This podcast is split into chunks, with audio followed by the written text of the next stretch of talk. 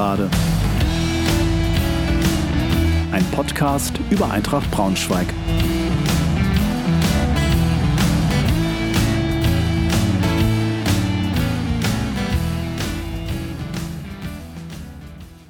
Hallo und herzlich willkommen zur 36. Folge der Gegengerade.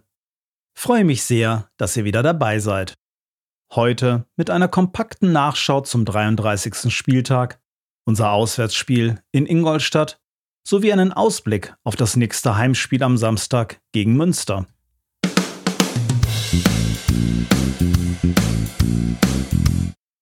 Ich beschreibe kurz die Ausgangssituation vor dem Spiel gegen Ingolstadt, stelle die Aufstellung vor, berichte über die wichtigsten Spielereignisse und ziehe anschließend ein Fazit, bevor ich mich an eine Analyse des Spiels mache. Ich komme darauf zu sprechen, was mich nachdenklich stimmt, aber auch, was mich hoffnungsfroh stimmt. Zum Abschluss gibt es einen Ausblick auf das nächste Spiel gegen Münster sowie ein paar Gedanken des Tribünentrainers hierzu.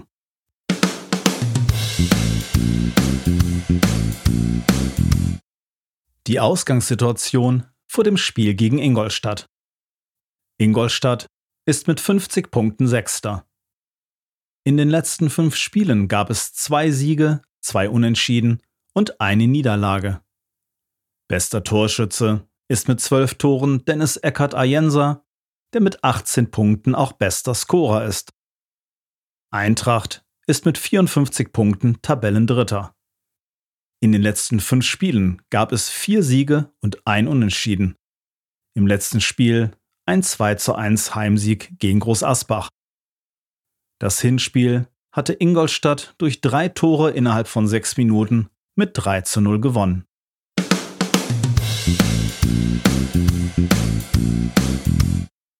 Die Aufstellung. Das System ist ein 3-4-3. Erneut vielen Dank an Jussi an dieser Stelle. Trainer Antwerpen rotiert wieder kräftig und schickt folgendes Team ins Rennen. Engelhardt im Tor, Nkansa, Fürstner und Wiebe in der Dreierkette, Schlüter, Fitzner, Kobilanski und Putaro im Mittelfeld und vorne Feigenspan, Pourier und Biancardi.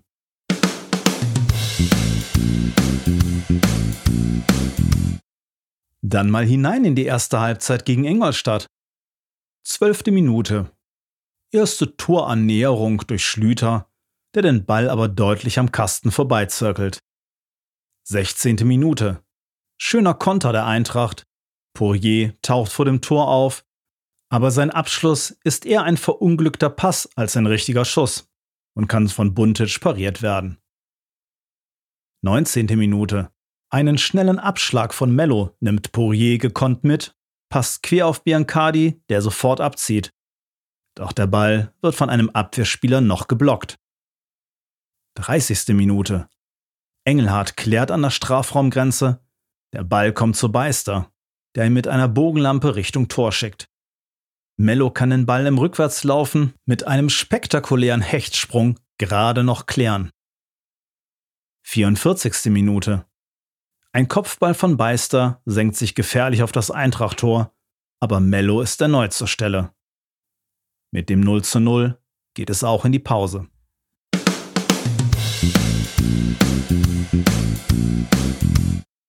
Die zweite Hälfte.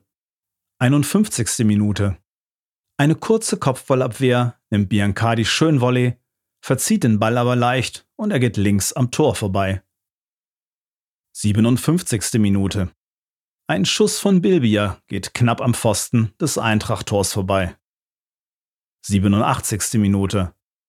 Einen Schuss von Wolfram kann Engelhardt nur nach vorne abwehren. Kaya steht blank, schiebt den Ball aber rechts am Tor vorbei. Kurz darauf ist Schluss. Es bleibt beim torlosen Unentschieden.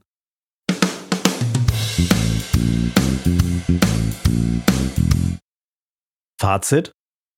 Erneut ging die Taktik von Trainer Antwerpen auf. Denn trotz deutlichem optischen Übergewichts der Schanzer geht das Unentschieden, nach echten Torchancen gerechnet, durchaus in Ordnung. Eintracht fehlte diesmal die gewohnte Effizienz im Abschluss.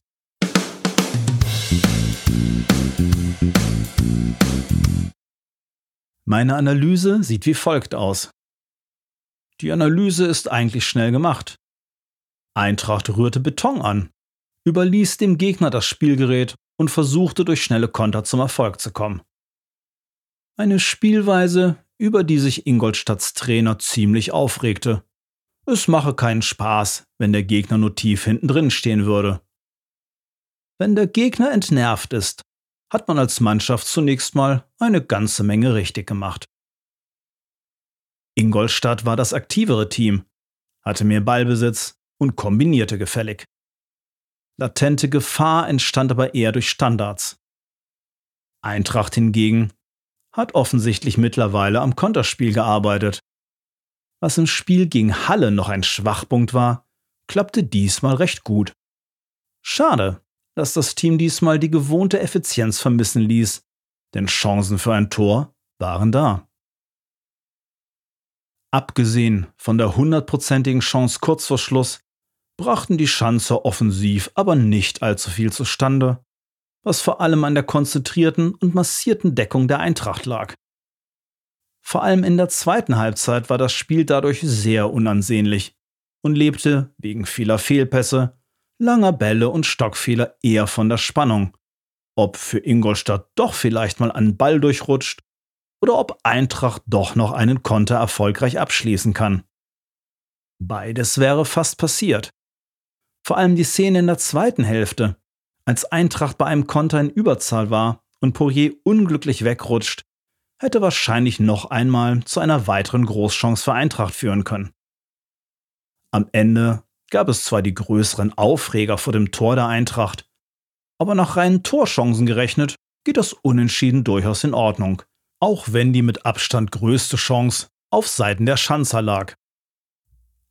Eintracht kann man eigentlich nur vorwerfen, etwas zu wenig in das Spiel investiert zu haben und erneut in der zweiten Halbzeit, wie so oft nach dem Restart, die Bälle zu schnell wieder verloren zu haben.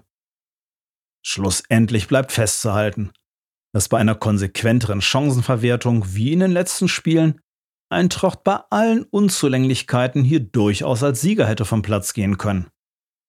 Wie auch immer. Der Punkt nützt Eintracht deutlich mehr als Ingolstadt. Hält man sich doch einen direkten Verfolger vom Leib. Einen Spieler möchte ich noch einmal hervorheben. Neben Torwart Engelhardt stach für mich vor allem Stefan Fürstner positiv hervor, der neben einer souveränen Defensivleistung mit klugen Pässen im Aufbauspiel glänzte.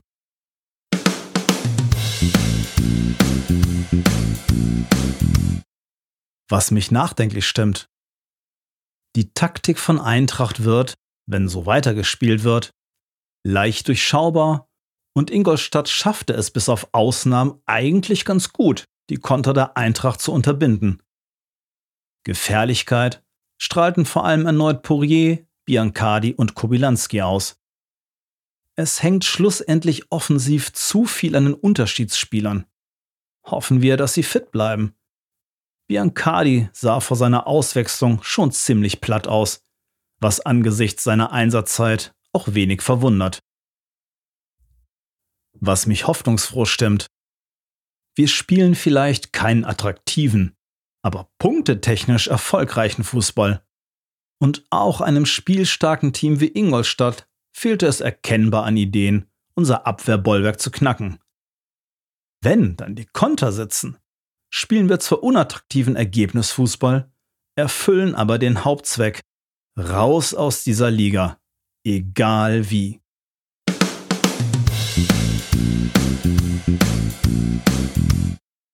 Schauen wir uns mal das nächste Spiel gegen Münster an. Münster ist mit 35 Punkten 18. In den letzten fünf Spielen gab es einen Sieg, zwei Unentschieden und zwei Niederlagen. Bester Torschütze ist mit sieben Toren Heinz Mörschel, bester Scorer mit elf Punkten Julian Schauerte. Am letzten Spieltag gab es bei Chemnitz eine 0 1 Niederlage. In einer ereignisarmen Partie stand Münster tief und griff spät an. Da Chemnitz nicht besonders viel Offensivideen entwickelte, blieb es mit vereinzelten Ausnahmen in beiden Strafräumen ruhig. Bezeichnend, dass es ein abgefälschter Schuss war, der eigentlich weit neben das Tor gegangen wäre, der die Partie zugunsten von Chemnitz entschied.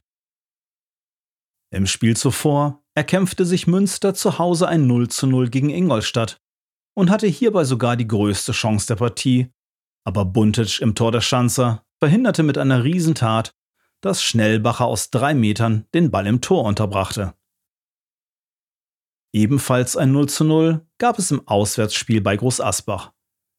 Wie schon im Auswärtsspiel in Chemnitz verlegte sich Münster weitgehend auf eine kompakte Defensive. Schlussendlich hatte Münster Glück, dass ein Kopfball von Asbach nur an die Latte klatschte und kurz darauf den Hausherren ein Elfmeter verweigert wurde.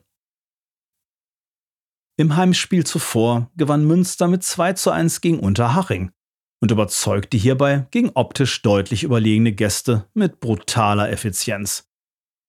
Während Haching zwar Münster in der ersten Hälfte einschnürte, aber keine Durchschlagskraft entwickelte, brauchte Münster ganze zwei Chancen, um sich eine 2 zu 0 Pausenführung zu erspielen.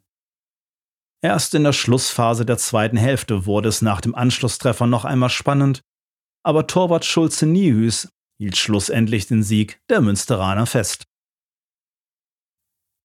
Im Spiel davor unterlag Münster bei Bayern 2 mit 2 zu 3. In einer attraktiven ersten Hälfte, in dem es nach vier Minuten bereits 1 zu 1 stand, suchten beide Teams den Weg nach vorne und gingen mit je zwei Toren in die Halbzeit. In der zweiten Hälfte erhöhten die Bayern den Druck, scheiterten aber wiederholt an Schulze Niehüß. Erst kurz vor Schluss war es Goalgetter Vried, der doch noch den Siegtreffer für die Bayern erzielte.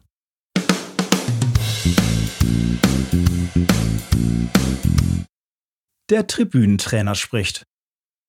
Es kann durchaus passieren, dass es zunächst ein Spiel mit umgekehrten Vorzeichen zum Spiel in Ingolstadt wird.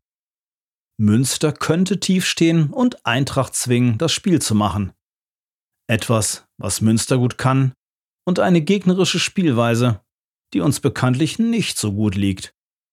Das kann also eine zähe Angelegenheit werden. Wobei Münster bei fünf Punkten Rückstand auf einen Nicht-Abstiegsplatz aber eigentlich zum Siegen verdammt ist und sich kaum 90 Minuten hinten reinstellen kann.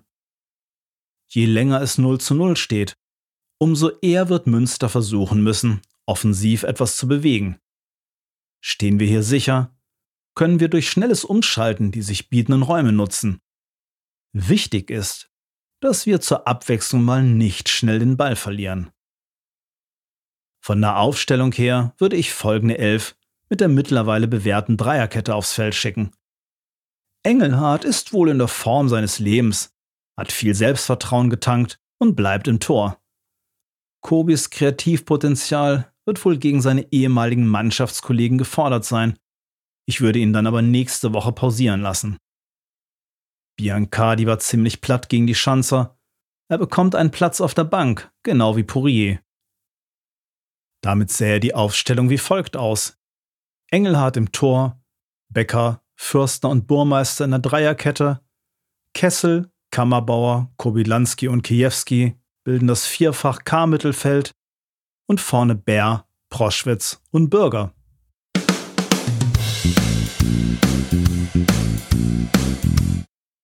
Und noch eine gute Nachricht zum Schluss. Aufgrund der Anzahl der absolvierten Spiele in der dritten Liga hat sich der Vertrag von Danilo Wiebe automatisch um ein weiteres Jahr verlängert. Das war's dann auch wieder für heute. Ich hoffe, ihr hattet ein bisschen Spaß und seid auch beim nächsten Mal wieder dabei. Tschüss, macht's gut.